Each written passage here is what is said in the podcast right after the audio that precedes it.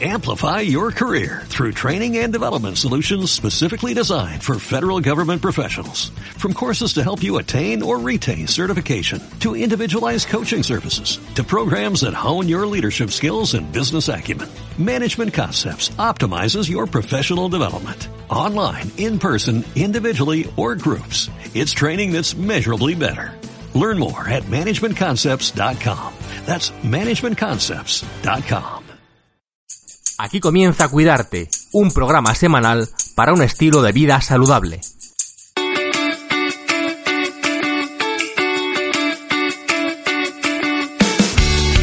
Cuidarte es vida.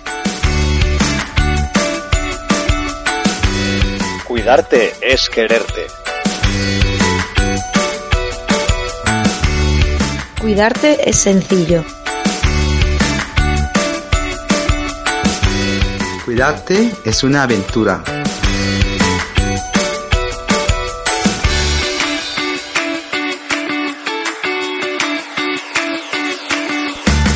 Cuidarte es un placer.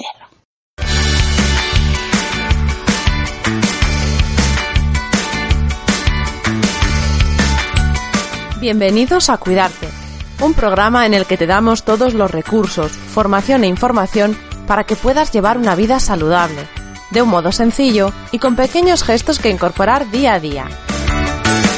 Porque creemos en la revolución de las pequeñas cosas y porque queremos ayudarte a tomar las riendas del estilo de vida que deseas. Soy Marta Reguero y hoy hablamos de cómo cuidarte durante un tratamiento de reproducción asistida.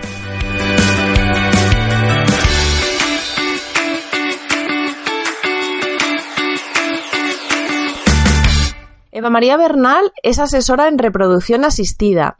Lo hace a través de su web creando una familia.net y desde hace poco tiempo, eh, bueno, un tiempo más reciente, a través de su canal de YouTube, que vais a poder encontrar en él consejos para pasar por este proceso y además, mm, pues algunas pautas de estilo de vida que, nos vienen bien a todos.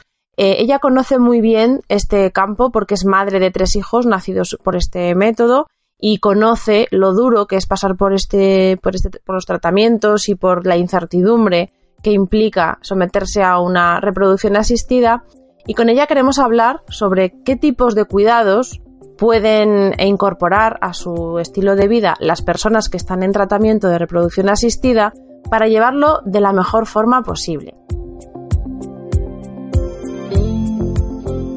Bienvenida Eva y muchísimas gracias por estar aquí. Gracias a ti. Como decíamos, al, iniciar tratamientos de reproducción asistida nos enfrentamos a una época en la que nuestra vida se va a poner del revés, vamos a sufrir probablemente altibajos y va a ser una etapa difícil. ¿Crees que es importante tomar conciencia de, de, que es importante cuidarnos de forma especial este tiempo para afrontarlo de la mejor manera posible? Sí, desde luego. para a mí me parece fundamental cuidarse físicamente y emocionalmente y uno no es muy consciente de verdad hasta que está metido ahí en el barro, de verdad, al fondo. Eh, porque incluso cuando eh, se ha pasado reproducción asistida, como cuando al no haber hecho tratamientos todavía crees que eh, la reproducción asistida va a ser la solución, seguro, porque si te has atrevido a dar ese paso, eh, y porque la reproducción asistida es una medicina muy avanzada, muy costosa, va a funcionar, eh, crees que va a ir muy rápido, que puede ser a la primera y lamentablemente la mayoría de las veces no es así. Entonces, o te estás cuidando durante todo el proceso o el primer tratamiento y el primer negativo pueden acabar contigo, de verdad, tanto físicamente como emocionalmente. Entonces, cuidarse, rodearse de, de, situaciones, de elementos, ¿no? Que podemos ir ahora hablando, me parece Importante. Y una, y un tópico que yo, yo misma, eh, incluso puedo caer en, en pensar en ello, viéndolo a lo mejor de manera sesgada, estamos hablando tanto del hombre como de la mujer, porque aunque vaya a ser la mujer luego la que pase por el embarazo, en la reproducción asistida los dos factores son igualmente importantes. Son muy importantes y cada vez más está demostrando la importancia del estado de los espermatozoides para conseguir los embarazos y para conseguir que no haya abortos. Además, em, la calidad de los, espermatozoides tiene mucho más que ver con el estilo de vida que la calidad de los óvulos. O sea, tú no te estropeas, tú no te estropeas los óvulos por llevar una, o sea, una vida desastrosa, de no dormir, de no comer. En cambio, sí que te destrozas los espermatozoides, vas perdiendo calidad, movilidad y de todo si llevas un estilo de vida malo. Sí que es verdad que la que sufre los tratamientos y en el fondo la que tiene, en la mayoría de los casos, la que tiene el arrebato de la maternidad, paternidad es la mujer. Entonces al final sí que, bueno, pues sí, sufre más, pero es muy importante cuidarse en los dos casos, en los dos sexos. Vamos a ir entonces eh, destacando, vamos a hacer un pequeño resumen etapa por etapa, viendo el antes, el durante y el después. Así de una forma más o menos breve, ¿qué tipo de cuidados podríamos incorporar eh, antes de empezar los tratamientos? Eh, yo creo que es muy importante y para muchísimos médicos es tan importante como que si no estás en el estado de peso que ellos creen que es el correcto, no te hacen los tratamientos, así de duro. Hay otros médicos a los que no les parece importante, pero para la mayoría de los médicos, una persona que ya está demostrando problemas de fertilidad eh, tiene que estar en su peso. Otra cosa es las mujeres que con 30 kilos de más consiguen embarazos sin ningún problema, pero nosotras, las que estamos en reproducción asistida, estamos demostrando que tenemos problemas, por lo cual tenemos que intentar como mm, acotar, ¿no? Te digo, acotar la infertilidad lo más posible, entonces intentar estar bien en todos los aspectos que están en nuestra mano, ¿no? Entonces, eh, intentar llegar en nuestro peso. En nuestro peso me da igual tres kilos por encima, pero estar en nuestro peso que que el azúcar en ningún problema en ningún momento se convierta en un problema, porque también el azúcar se está viendo que puede causar infertilidad, los problemas de azúcar. Entonces, el peso. Eh, hay que intentar descansar. Eso, pero eso es básico para la vida, ¿verdad? Sí. Normal, ¿no? Eh, que a las 11 de la noche seguimos con el móvil y la tablet y todo, y es que a las 11 de la noche es que ya son horas de dormir. Porque además, la mujer que está en este proceso, el tema hormonal es fundamental y las hormonas van mucho con la luz, con el descanso. Con los ritmos circadianos y todo eso, está todo relacionado.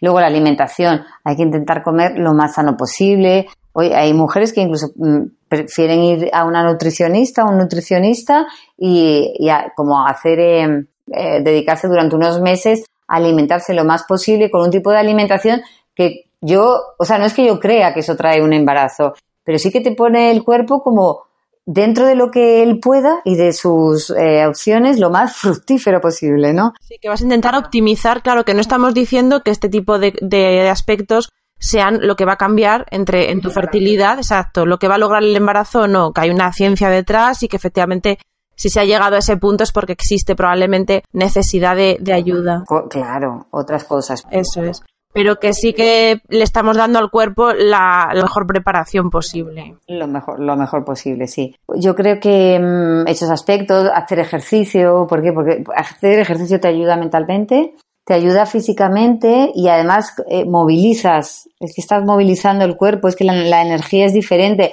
Y lo mismo, no es que la energía traiga embarazos, pero es que esto es eh, como el que se logre un embarazo es un misterio, o sea, porque a veces ni, ni implantando, o sea, ni transfiriendo un embrión te quedas embarazada. ¿Por qué unos implantan y otros no? Es que no se sabe, es que es un misterio. Entonces, optimicemos y optimicemos todo, todo lo que podamos, todos los aspectos.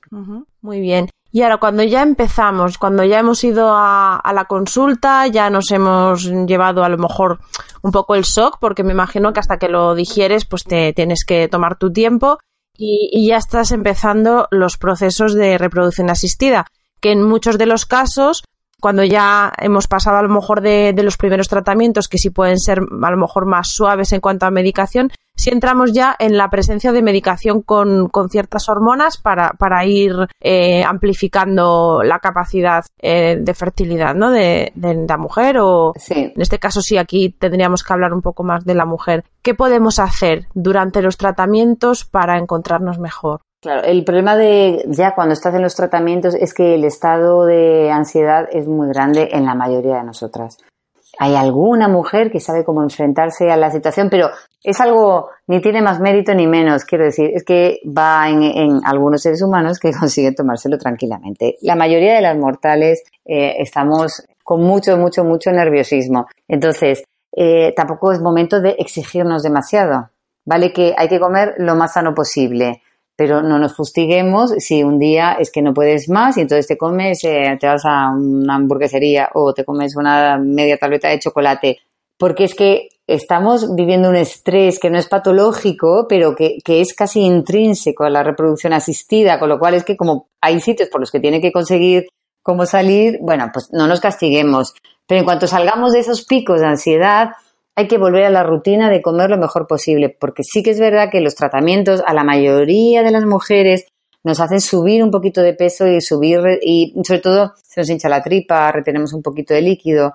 Entonces, eso hace que te sientas peor y además te ves y entonces eh, no te ves como a ti te gusta y te hace que te sientas peor y entonces empieza a hacer un bucle ahí. Entonces, eh, cuando, cuando empezamos, empezamos ya con este bucle, empezamos con ansiedad, pues a lo mejor es el momento de plantearnos si empezamos a ver que nos encontramos mal, plantearnos si necesitamos ayuda de alguien que, o, o, alguien en plan clínico médico, como un psicólogo, o un coach, o un asesor, quien se decida, ¿no? También uno siente, si está mal, pues claro, necesita un psicólogo, o sea, eh, pero a lo mejor necesita más unas indicaciones, o a lo mejor necesita alguien que haya vivido esa experiencia, cada uno, bueno, o la mayoría, yo creo que, que, podemos saber, ¿no? ¿Qué es lo que nos va mejor? Sí, a lo mejor un grupo de apoyo que tú has moderado alguna vez, eh, grupos de apoyo. Sí, yo he estado, sí, yo tenía durante cuatro años, he tenido un grupo de apoyo y eso es buenísimo, es, es maravilloso. Era un grupo en plan americano. Hola, me llamo Eva, tengo 40 años y quiero tener un hijo. Era en ese plan, ¿vale? Mi, mi grupo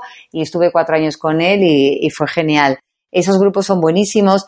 Pero, por ejemplo, eh, también los grupos de WhatsApp están muy bien, ¿no? Pero el problema es que acaba siendo, eh, o sea, una un poco locura, ¿no? Los grupos de WhatsApp, y entonces estás leyendo lo de todo el mundo, tanto lo bueno como lo malo. Claro, los grupos de apoyo tienen moderación, me imagino, ¿no? No es, claro, es tan libre y tan, y tan efusivo. Claro, el grupo de WhatsApp al final pues, pues también se puede volver, me imagino. Sí, sí, te puede devorar. Un arma de doble filo, porque claro, tú vas viendo eh, otras mujeres del grupo, como no haya alguien que orqueste un poco y que ayude a, mitigar también ese tipo de emociones. Sí, eh, efectivamente. Y hay abortos, entonces si tú estás en tratamiento, pues no quieres porque quieres estar ilusionada. Pero lo mismo pasa con los foros. O sea, yo recuerdo cuando empecé sí que estaba en un foro y para mí ese foro, o sea, que era como el ejemplo de lo que no, o sea, no quiero para nadie, aunque es un foro, es el más importante que en España, pero es nada, nada, o sea, una locura. Si se, si se puede evitar, mejor evitar los foros y los grupos de WhatsApp, pues algo controlado, algo pequeñito. Eh. Un poco dosificado, ¿no? Poner una dosis, como una,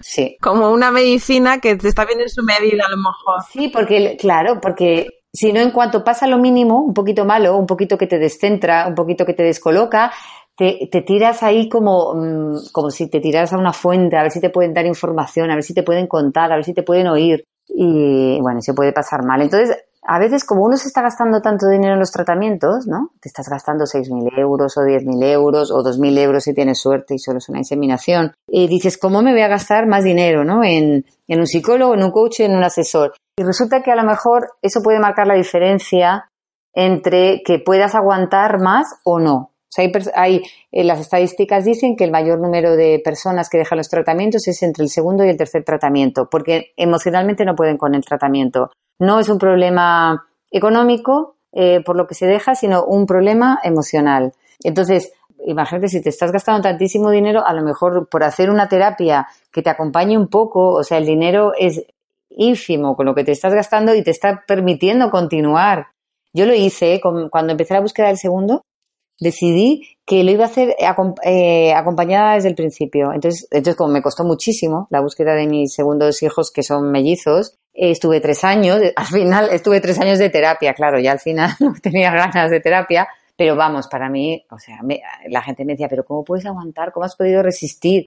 Y yo, bueno, o sea, supongo que tengo una personalidad, que lo que te digo antes no tiene mérito porque la tengo, pero, pero también la ayuda de, de las terapeutas con las que estuve creo que es fundamental, creo que es fundamental. Sí, porque dentro de esa personalidad no solamente es el tener visto desde fuera, yo que te he ido siguiendo y que conozco tu historia, visto desde fuera no solamente es tener una personalidad eh, con fuerza para poder aguantar, sino a lo mejor una de las cosas que, que en ti destaca y que a lo mejor entiendo que es una de las de los puntos fuertes de, la tarea que tú haces en creando una familia, es que eres muy lúcida en el sentido de, de que te vas poniendo ante ti misma lo, los hechos, que eres capaz de visualizar las cosas tal como son y luego intentar buscar soluciones. Eso es, buscar recursos, efectivamente. O sea, que no hace falta una personalidad fuerte para soportar la reproducción asistida, porque digo soportar porque esto es duro, pero pero si tienes recursos que, y, consigues pensar, bueno, pues yo sola no puedo, voy a buscar un grupo de apoyo.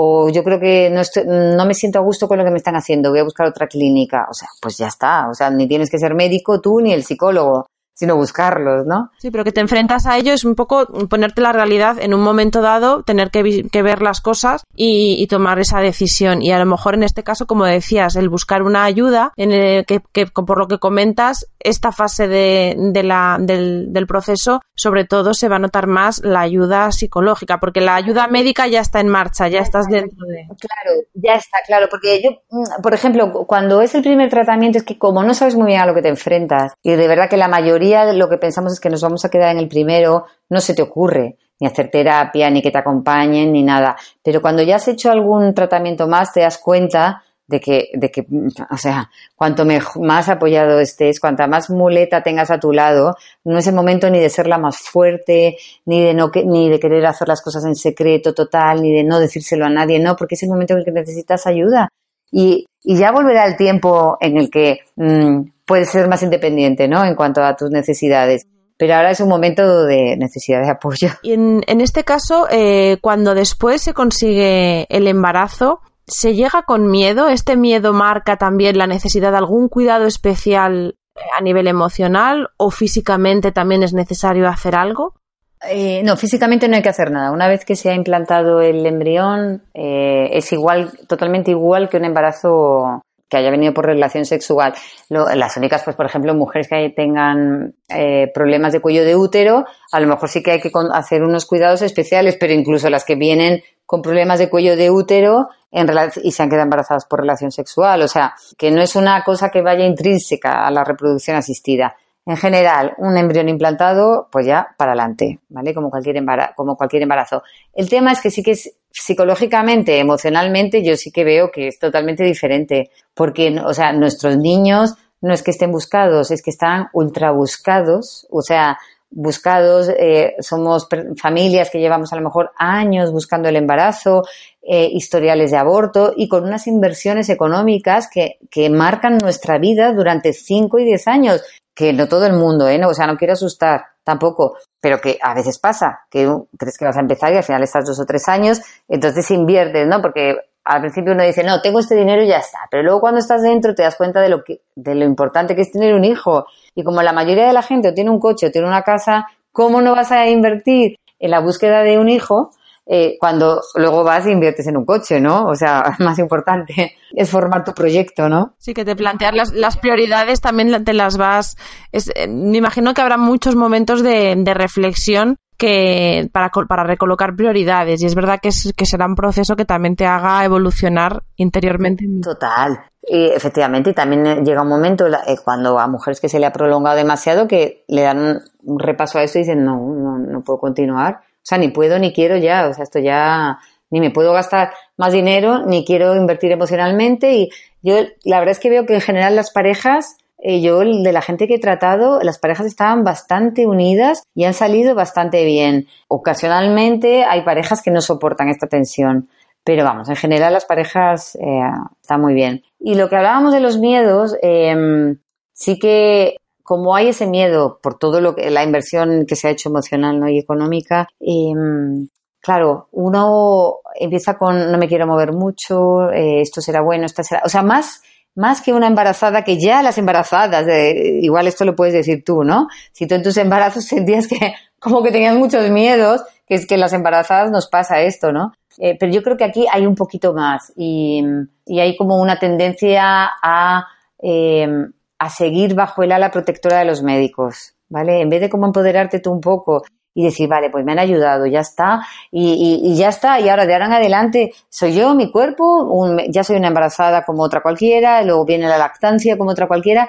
A veces es difícil salir de ahí, porque cuando estás tanto en reproducción asistida, estás como tan cobijada y tan, y te están dirigiendo tanto los médicos que tomar todo el mando otra vez, hay mujeres a las que les cuesta. Sí, me imagino que también hay como una pérdida de confianza en la naturaleza, porque a ti te dicen que tú vas a nacer, te vas a reproducir y que todo parece que está dentro del guion y cuando te das cuenta de que eso, que parece que es tan fácil y que está programado para que todos lo hagamos, a ti se te está resistiendo y decir, bueno, entonces si esto ha necesitado una intervención extra para que funcione, a lo mejor para que el embarazo continúe también necesito estar ahí haciendo algo. Absolutamente. Me imagino que puede vamos, que ya, ya incluso en un embarazo que, que cueste o que sea más, más tardío, te das cuenta lo que tú decías antes, que es que al final el embarazo es algo que, que, que, que no, no sabes por qué se produce y por qué no. Yo siempre cuento mi ejemplo porque yo tengo dos hijos. El, primero de ellos eh, tardé poco tiempo en, quedarme embarazada de él. Y el segundo, yo quería, pues lo típico que planificas y tal, que se lleven dos años, que se lleven tal. Y el segundo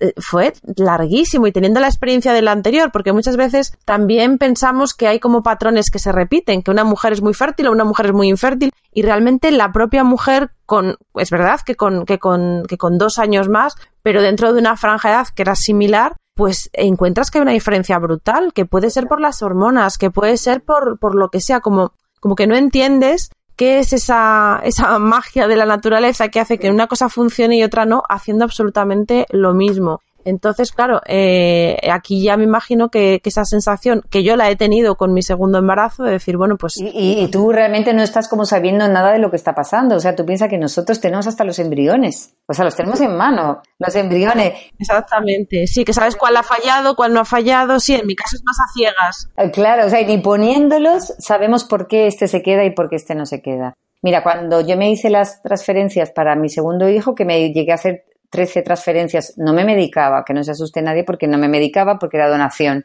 Y me, los, y me hacía las transferencias en ciclos naturales, que quiere decir que, no me, que simplemente esperábamos al momento de la ovulación y luego transferíamos el embrión en el día correspondiente. Sí, que, que ibas sabiendo, que, que, conocías exactamente las fases por las que está cada, cada parte, ¿no? Sí, entonces me transferían unos embriones buenísimos. Me transferían unos embriones siempre eh, buenísimos porque aquí hacen clasificaciones, ¿no? A, B, Z, siempre eran buenísimos. Y de repente eh, bueno, ya me transfiero a mis dos hijos, que eran en principio de la misma calidad médica, eh, y yo y le decía a la doctora, pero si he estado transfiriéndome tres embriones de calidad, que es que no podía ser mejor. Y me decía, ya, aparentemente aparentemente, o sea, nosotros lo vemos y parecen buenísimos, pero a lo mejor este embrión, en cuanto se desarrolle hasta su semana 4, no puede desarrollarse más porque no está bien y eso no se puede saber todavía a día de hoy. Claro, y una persona que no está en tratamiento, eso está ocurriendo dentro de tu cuerpo a lo mejor, lo que es que no, no, no, no fructifica el embarazo, no sigue, pero tú no eres tan consciente de todos esos pasos, con lo cual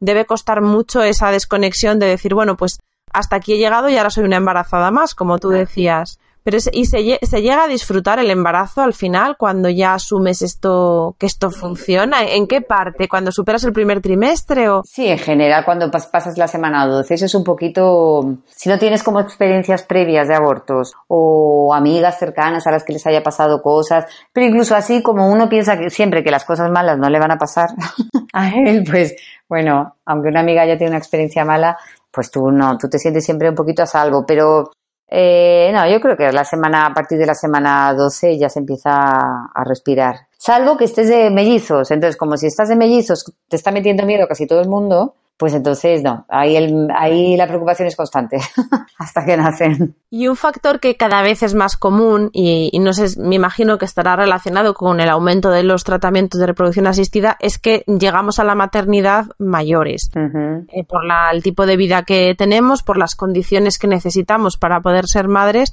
Y aquí sí que digo madres porque los padres, aunque la edad entiendo que también puede afectar, pero no es tan clave, no parece como como tan corta para nosotras. En este sentido, ¿los cuidados pueden hacer algo para atenuar que tengamos más edad? Eh, en, cuanto a, en cuanto a la calidad de los óvulos, no, no sé, no. O sea, de manera natural, eh, bueno, hay ginecólogos que con medicinas ellos piensan que sí se puede mejorar la calidad ovárica, pero vamos, en plan así, sin hacer nada especial, desde luego, no. Otra cosa es que si tú llegas lo mejor posible, vas a poder con el embarazo. O sea, porque el problema es que cuando tienes, sobre todo a partir de 45 años, o sea, ese es un salto tremendo. La reproducción asistida en España se puede hacer hasta los 50, pero a los 45 físicamente, por lo que a mí me han dicho los médicos, eh, es como un antes y un después para el cuerpo, de peligro. de peligro real para la mujer en cuanto a la ya para la madre sí en cuanto a las, sí en cuanto a preeclampsia a diabetes pero que eso acaba afectando quiero decir que si a mí me da una preeclampsia eso puede acabar afectando a los niños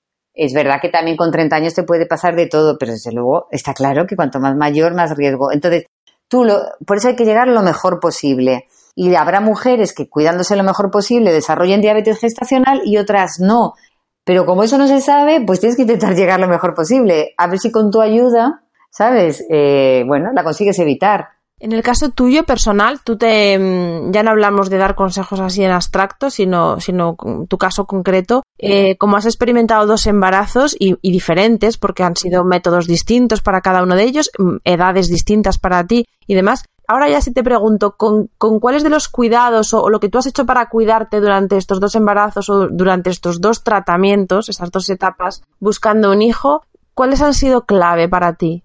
Bueno, yo empecé con una nutricionista y a mí eso me ha gustado mucho, estar con una nutricionista eh, porque también como me estaba medicando tanto, llega un momento que tienes como una sensación un poquito así de, de como digamos suciedad, ¿no? En el cuerpo, de... De tóxico, ¿no? Como que dices, me estoy metiendo, claro, te agobia. Y a mí eso, eso me ayudó mucho y aparte, como a mí me encanta, pues, ese tipo de cuidado de alimentación y tal, es como algo, se puede convertir en un poquito de hobby y te saca, ¿sabes? Un poquito de la cabeza lo otro. Eso y, y buscar apoyo, pues para mí es lo más, lo más, más importante. ¿Lo hiciste en los dos casos, lo de buscar apoyo, o es algo que aprendiste sobre la marcha? Eh, no, el primero, es que en el primero yo estaba muy, bueno, estaba y estoy muy metida en la Asociación Madres Solteras por Elección, que soy de, del grupo de las fundadoras, y entonces tenía mucho, mucho apoyo. Yo no tengo pareja, entonces entre las eh, mujeres que hemos buscado la maternidad en solitario, nos apoyábamos mucho, mucho. Y luego, pero como lo pasé tan mal, o sea, tan mal como un ataque de pánico y de todo, o sea, buscando al, puesto buscando al primero. Eh, cuando ya, pre, ya organicé la búsqueda del segundo, dije, no, no, esto, esto con ayuda porque yo no me quiero dejar la vida. O sea, yo quiero buscar un segundo hijo, pero ya estoy criando otro y sobre todo no quiero pasarlo tan mal como sé que se puede pasar. Acá y la experiencia sí te, te fue aconsejando llevarlo por este camino, que es lo que vamos viendo. Claro, es que cuando es el primero, ¿cómo vas a pensar que necesitas un psicólogo? No, ya es que no, no se piensa, de verdad, es imposible. Y cuando, y cuando tú asesoras, cuando tú vas acompañando a, a parejas en reproducción asistida, te vas dando cuenta eh, lo más difícil entonces es el aguante emocional al, al, al final la conclusión que podemos sacar de lo que tú nos vas contando sí. es esencial. Sí, sí, desde luego. Eh, o sea, es verdad que el económico es fundamental para muchas personas, pero te digo que al final el grueso es un problema emocional de cómo, de cómo resistir esto.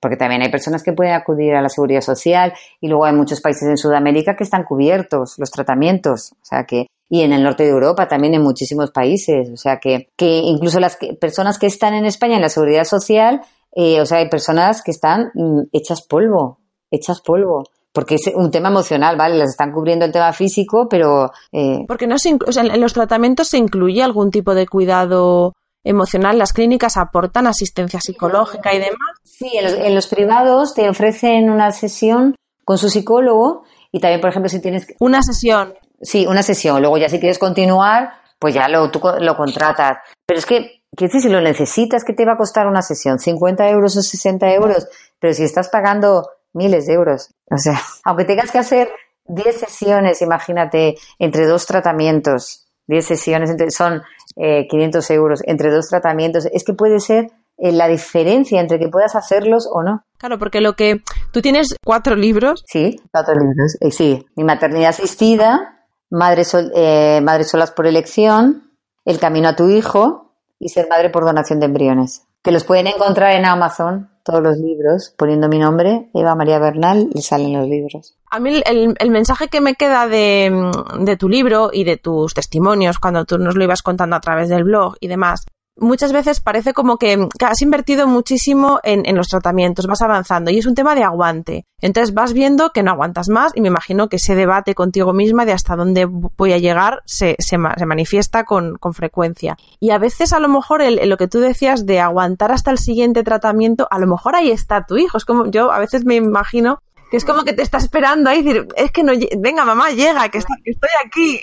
Claro, sí, sí, o sea, yo mira que no, yo no soy nada, sabes, como ahí, sabes, ni de espíritu ni de nada, pero llegó tal, o sea, lo busqué, los busqué tanto, tanto, tanto que para mí, o sea, es que era una realidad. Además que yo les puse de nombre, yo decía, viene, como además tuve tres embarazos durante la búsqueda del segundo, eh, o sea, me quedé, el, definitivo fue el cuarto, el de ellos. Entonces, eh, yo siempre decía, viene Martín o Aitana, viene Martín o Aitana, y al final, claro, Martín o Aitana se, se convirtieron en dos entes auténticos, o sea, porque y es que era increíble, y al final vinieron los dos, Martín y Aitana.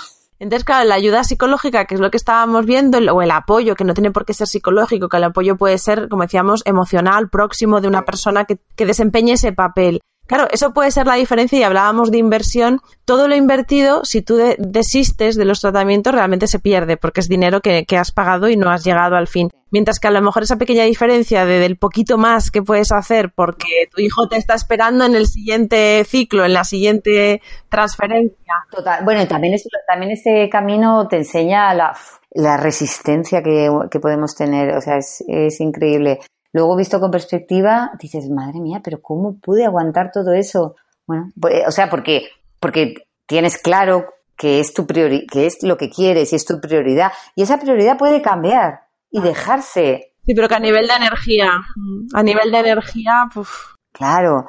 y, puedes, oye, puedes dejarlo, por supuesto que lo puedes dejar, porque a los tres años a lo mejor ya no te das cuenta de que no es tu prioridad, pero mientras lo sea, pues eso te da mucho empuje. O sea, dicen que cuando una mujer quiere ser madre no hay nada que la pare. Sí, es verdad que el, que instinto... Y, y, nosotros desde aquí lo que sí animamos, claro, a las personas que estén pasando por, por ello, porque efectivamente es un, una cuestión de irse sincerando también con uno mismo, ¿no? Y decir, bueno, pues como tú decías, sigue siendo mi prioridad. Bueno, pues si sigue siendo mi prioridad y no lo he descartado, voy a seguir avanzando, porque yo recomiendo que, lean eh, tus libros eh, en el que vas contando los tratamientos de Martín y Aitana. Es muy, es muy impactante porque, porque vas viendo cómo, cómo cambias de, incluso de, enfoque de maternidad, de hacerlo, a lo mejor uno piensa que puedes hacerlo con tus óvulos, luego después tienes que estar que va a ser de otra forma, que va a ser con donación. Ajá, eso es, que, y eso me imagino que supone un, un, diálogo contigo misma según qué fases. Sí, bueno, es que, es que cuando tienes problema de fertilidad, o sea, lo importante es, quiero tener un hijo, vale, en principio piensas que es con tus óvulos, pero si eres una persona que es capaz de adaptarse y en el camino se va adaptando a, mis óvulos, a óvulos de una donante, adopción, o sea, aquí mientras, mientras tú eres una persona que se puede adaptar, tú tienes, acabas teniendo tu hijo. Tienes que tener algo de dinero en algún momento, eso también está claro. O sin dinero es muy difícil, es muy difícil. Pero si eres una persona que se adapta. Vas a ir encontrando esos recursos. Muy bien. Y para ir terminando, dime, luego como madre, las personas, eh, las, bueno, madres o padres que pasan por reproducción asistida, ¿cambia en algo el enfoque de la maternidad y la paternidad? No, no, no, no, nada. Nada, nada, no. Yo creo que, que es igual. O sea, sí que ya durante el embarazo hay que hacer un trabajo como de, bueno, ya se ha acabado y ahora ya tomo yo el mando de mi embarazo, de mi maternidad, de mi lactancia, de mi crianza y de todo. Eh, porque a veces sí hay una sensación un poco de que nos infantilizamos, ¿sabes? Con tanto médico. Pero no. Yo pensaba, por ejemplo, en el tema de la conciencia, ¿no? Que uno, pues cuando las cosas cuestan o cuando uno llega a algo y se ha tenido que hacer esta pregunta tantas veces de es mi prioridad, no es mi prioridad, hasta dónde puedo llegar, siempre pienso que la conciencia despierta de alguna manera, primero que te, que te hace ser muy sincero contigo mismo y claro, luego a la hora de, de ser madre, por lo menos mm, ser una madre consciente a lo mejor está dentro del guion, porque dices, claro, yo esto... Claro, sí, pero bueno, tú que eres madre también, ¿sabes? Luego las, complica luego, las complicaciones de la maternidad. Y sí que. Sí que va más con la persona que eres, más que con lo que has vivido en el tratamiento, ¿no? Que si eres una persona de una forma, vas a ser una madre de esa forma. Eso es. Claro, sí, pero que, mm, pero también que, mm, bueno, que ser madre es difícil luego, eh, la crianza, día a día. Y sí que cuando tú lo has buscado tanto, bueno, pues como se tiene en crisis eh, de maternidad, pues dices como, venga, que yo esto lo busqué, que era lo que más quería, que esto es lo más era lo más importante y es lo más importante. Entonces, pues también te puede dar como un poco de empuje, porque retos hay. O sea, yo no me puedo imaginar una familia que buscando el segundo hijo mm, le nazcan gemelos. O sea, porque es tan fuerte en una es tan fuerte tener gemelos o mellizos que yo que los he buscado digo, madre mía, menos mal que yo esto lo busqué. sí, que es un poco de, de, de dosis de, de, sentido común para decir, venga, Eva, aguanta. Sí, sí, sí, o sea, es como, venga. O sea, digo, madre mía, o sea, alguien que no le haya gustado tanto, a tus hijos los adoras, pero te encuentras con unas situaciones tremendas, ¿no? Entonces, sí, sí que es verdad que tienes razón. Solo lo hablaba yo con una, con otra madre cercana, que las dos, bueno, pues yo como te contaba, el segundo hijo, pues eh, el primero fue muy deseado también porque, porque también me costó, pero en otra, de otra manera, ¿no? De, de tomar la decisión, de ponerme de acuerdo con mi pareja y demás. Pero el segundo, como además vives la, la inquietud de que cada mes que pasa, cada tiempo que pasa, le va separando más del mayor. Entonces es como que ya no solo te afecta a ti, dices, bueno, yo puedo ser madre con 45, pero es que mi hijo se va a llevar dos años, tres años, cuatro, tú vas viviendo ya como otro factor más de tensión. Y yo hablaba con esta madre y decíamos, porque además se portan muy mal sus hijos y los míos, y decíamos, mira, yo a mí me ha costado tanto darle un hermano que como el día de mañana me vengan con tonterías, de que no me hablo con el hermano, no quiero decir, hasta que yo me muera, aquí esas tonterías no, no valen. ya podéis hablaros, venir a comer todos los domingos y luego cuando yo ya me muera, haced lo que queráis. Que para eso te he traído un hermano que me ha costado mucho. Sí, sí, claro, es que la búsqueda del segundo además es algo que se está complicando cada vez más, porque como empezamos tan tarde. Claro, ahí es verdad que decimos, bueno, solo han pasado dos años, pero es cierto que, que a lo mejor en dos años el cuerpo también va a cambiar. En el, y a los óvulos, o sea, yo recuerdo la sentencia de mi médico cuando empecé la búsqueda del segundo, tenía 40, el primero me quedé con 37 el segundo 37 y medio y el segundo 40. Me hice los análisis, todo lo mismo y, me, y salió todo exactamente igual, igual, igual, igual con 37. Y me dijo, sí, pero por tus óvulos han pasado dos años y medio. Toma ya. Y fue sí, que parece nada. auténtico, ya no, ya no lo conseguí, ya no lo conseguí con mis óvulos.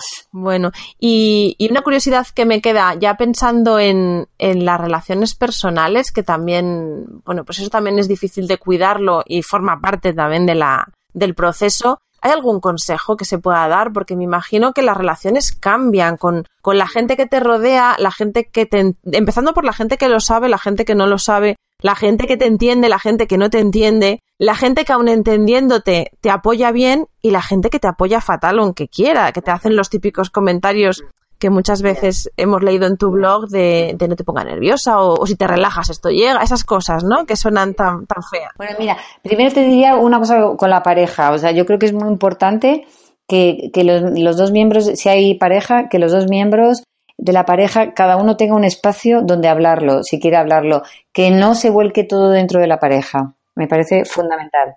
Que luego ella o él no quiere hablarlo, pues muy bien, pero el otro que no se lo esté volcando siempre a la otra persona, ¿vale? Que busque su espacio vía amigos, grupos de WhatsApp, grupos de apoyo, psicólogo o lo que sea. O sea, que la ayuda puede ser distinta, la que cada uno busque su propia ayuda. Claro, totalmente. Y luego, con respecto al resto de personas, eh, hay personas que optan por decírselo a todo el mundo, otras a unas cuantas. Yo, yo se lo diría a unas cuantas personas, a poquitas pero sí que creo que algunas personas tienen que saberlo, porque llevar esto como si fuera un secreto es, es demasiado. O sea, apoyo necesitas en el trabajo, creo que hace falta un cómplice, siempre, un cómplice, porque en el, vas a tener que faltar al trabajo y necesitas a alguien que esté ahí un poco eh, como y que a quien le puedas contar, ¿vale? Y bueno, con respecto a la familia, eh, hay personas que se lo dicen a la familia y si se complica, les dicen que por favor que no le pregunten durante un tiempo que cuando ya ellos puedan decirle lo que les dirán, ¿vale? Y luego sobre consejos que son que te destrozan los ánimos cuando te los dan, mm, bueno, hay que o saber pararlos o empezar a evitar a esas personas. Es que no, porque es verdad que no tienen, que no, no para nada tienen mala intención la mayoría de, de los comentarios, pero como no saben, Quiero decir, es como si abortas. Pero puedes, puedes llegar a perder amigas o amigos, puedes llegar realmente una relación a, a estropearse. Sí, bueno, porque te sientes, bueno, porque sientes que tan incomprendida que dices, pero esta persona, o sea, cuando está en una situación de crisis es que no ha sabido estar a la altura.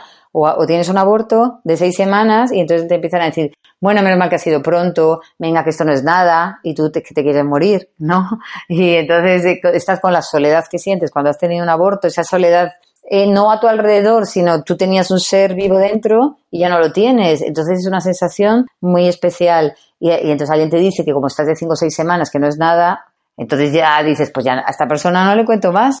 Porque no saben qué nivel estoy yo. O sea que al final el autocuidado es muy importante en todas las facetas, incluso en esta también, de ir mm, seleccionando un poco qué círculo vas creando a tu alrededor para, para ayudar. Sí, y, y bueno, y como entenderlo porque si no te vas a quemar, ¿sabes? Si, se lo empiezas, si empiezas a recibir comentarios de gente que no sabe o bueno, ya si tienes que pasar a donación, pues ni te cuento, ¿no? Los comentarios. Pues vamos a quedarnos con esta, con estos consejos que, que al final es eso, irte, irte buscando las mejores condiciones posibles, ¿no? Que es lo que veíamos en todas las fases. Vamos a optimizar el, el entorno por dentro y por fuera para que esta etapa se haga lo más llevadera posible y no quede uno destrozado en el camino porque porque hay optimismo, porque efectivamente los tratamientos al final es una cuestión muchas veces de aguantar, exacto. Claro, o sea, yo tengo tres, he hecho muchos tratamientos, pero he conseguido tener tres hijos, o sea, imagínate que es una pasada hoy en día. Así que vamos a, a eso, animar a que se, a que se vuelquen en buscar ayuda, que eso quizá es la,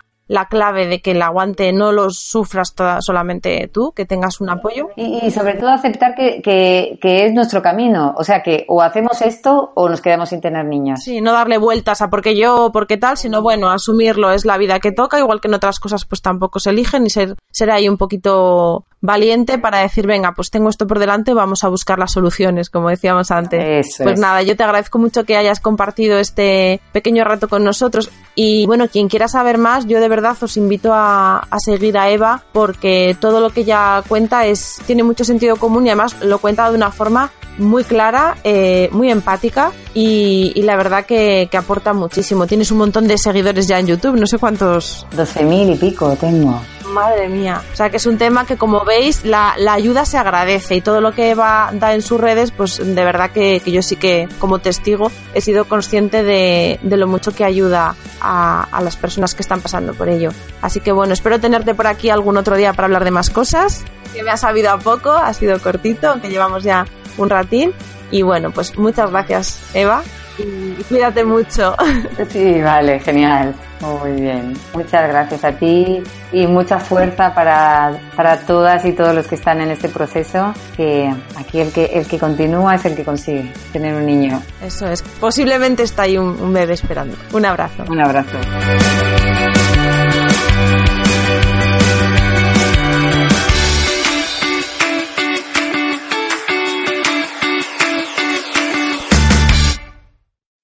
Amplify your career through training and development solutions specifically designed for federal government professionals. From courses to help you attain or retain certification, to individualized coaching services, to programs that hone your leadership skills and business acumen, Management Concepts optimizes your professional development. Online, in person, individually, or groups, it's training that's measurably better. Learn more at managementconcepts.com. That's managementconcepts.com.